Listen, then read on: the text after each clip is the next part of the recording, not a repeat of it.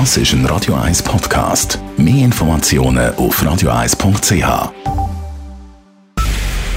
Es ist 9 Uhr.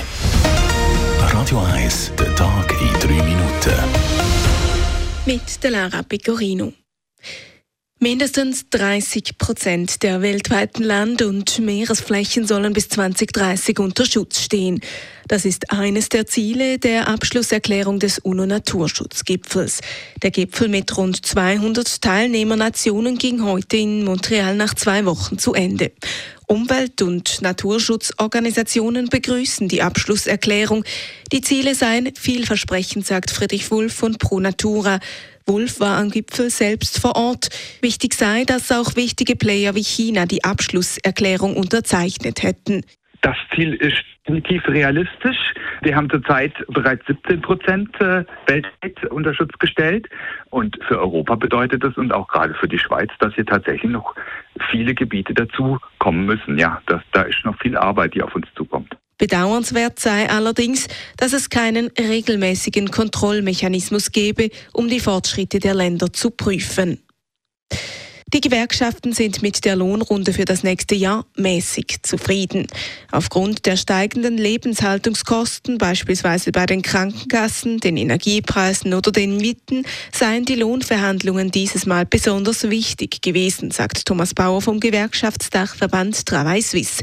Erfreulich sei deshalb, dass bei 97 Prozent der Verhandlungen generelle Lohnerhöhungen ausgehandelt werden konnten. Einerseits haben wir die höchsten Lohnerhöhungen den letzten 20 Jahren ausgehandelt. Das ist die, die schöne Seite, das ist das Gute. Was sehr wichtig ist, auch die Preise für alle steigen.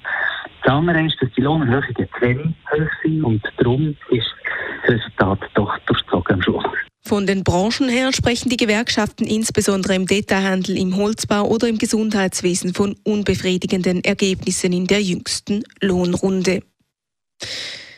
Die Pandemie hinterlässt noch immer deutliche Spuren im Kultursektor. Das zeigt eine Befragung im Auftrag des Bundesamtes für Kultur. Demnach gehen zwar rund zwei Drittel der Schweizer Bevölkerung wieder ohne Bedenken an kulturelle Veranstaltungen, rund die Hälfte der Befragten gab aber an, weniger oft Kulturbetriebe zu besuchen als vor der Corona-Pandemie. Gar als besorgniserregend wird die Situation in der Laienkultur bezeichnet. Fast ein Fünftel derjenigen, die hier mitgewirkt hatten, haben ihr Engagement inzwischen aufgegeben. In der Schweiz steigt die Zahl der Asylgesuche weiterhin deutlich an. Laut dem Staatssekretariat für Migration, dem SEM, wurden im November gegen 3600 Asylgesuche registriert. Das sind über 11 Prozent mehr als im Vormonat. Im Vergleich zum November im letzten Jahr stellten 2000 Menschen mehr ein Asylgesuch in der Schweiz.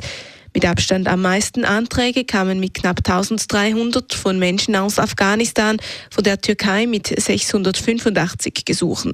Außerdem wurde fast 2500 Menschen aus der Ukraine der Schutzstatus S erteilt. Radio 1 Wetter. In der Nacht ziehen immer mehr Wolkenfelder auf. Teils gibt es schon Nebel, der bleibt dann auch bis morgen Dienstag, löst sich aber durch den Tag auf. Es gibt dann ziemlich sonniges Wetter. Am Abend ziehen dann aber verbreitet die nächsten Wolken auf. Temperaturen morgen Morgen in mulden Lagen bei minus 2 und 0 Grad. In erhöhten Lagen ab 600 bis 700 Meter gibt es bis zu 6 Grad. Am Nachmittag liegen dann Temperaturen verbreitet bei maximal 9 Grad. Das war der Tag in 3 Minuten.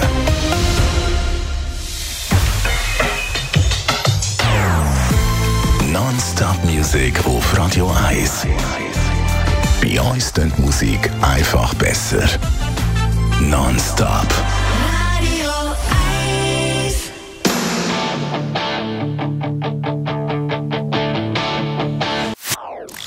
Das ist ein Radio 1 Podcast. Mehr Informationen auf radio1.ch.